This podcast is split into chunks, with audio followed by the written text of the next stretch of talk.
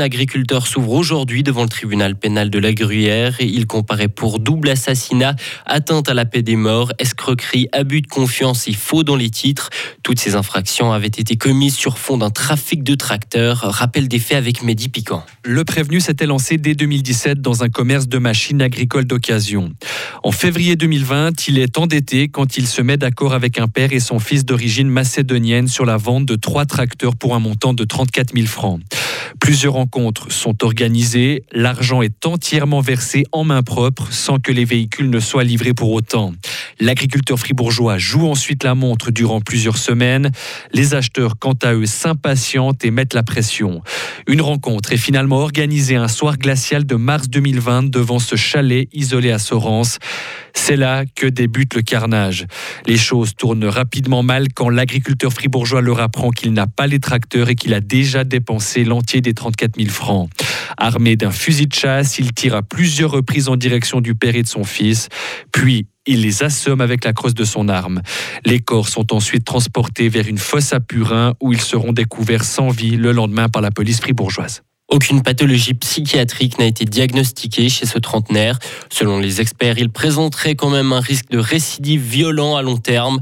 Le procès débute ce matin. Nous vous tiendrons informés dans nos différents bulletins. Le premier loto avec gain en argent a eu lieu samedi soir à Ria. Ils avaient été interdits l'année passée, mais ils, mais ils sont à nouveau autorisés depuis peu, avec quelques adaptations pour respecter la nouvelle loi cantonale sur les jeux d'argent. Qu'est-ce que cela change pour les organisateurs de loto? On écoute Max Maxime Charrière, président intersociété de RIA. Alors oui, on a dû énormément s'adapter. Maintenant, on a beaucoup plus de contraintes qu'avant.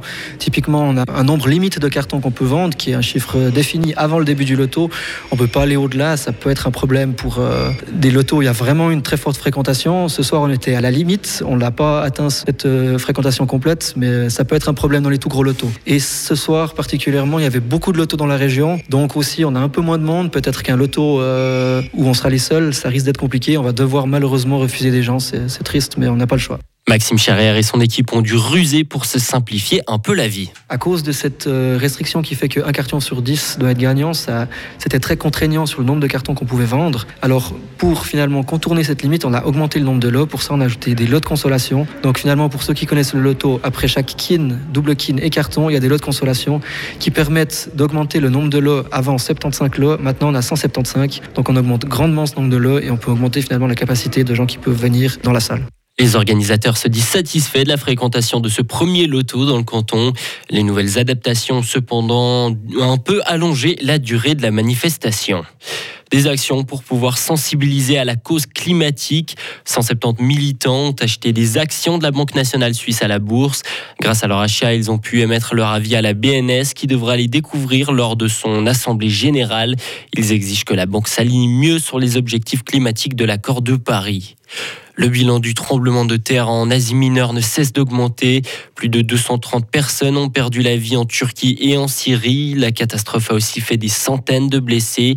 Ce matin, vers 2h30, un séisme de magnitude 7.8 a frappé proche de la frontière turco-syrienne. C'est un procès retentissant qui s'ouvre aujourd'hui à Hong Kong, Hugo. 47 militants pro-démocratie sont sur la chaise des accusés, tous en, tous en cours des peines allant jusqu'à la prison à vie. Ce procès visant à briser la dissidence est le plus important à ce jour. Un petit groupe de manifestants s'est rassemblé devant le tribunal de Hong Kong pour dénoncer la répression. Enfin, la France bloque les sites pornographiques aux mineurs. Le gouvernement va imposer un dispositif de certification de l'âge. Les détails du dispositif doivent encore être présentés, mais l'anonymat sera garanti.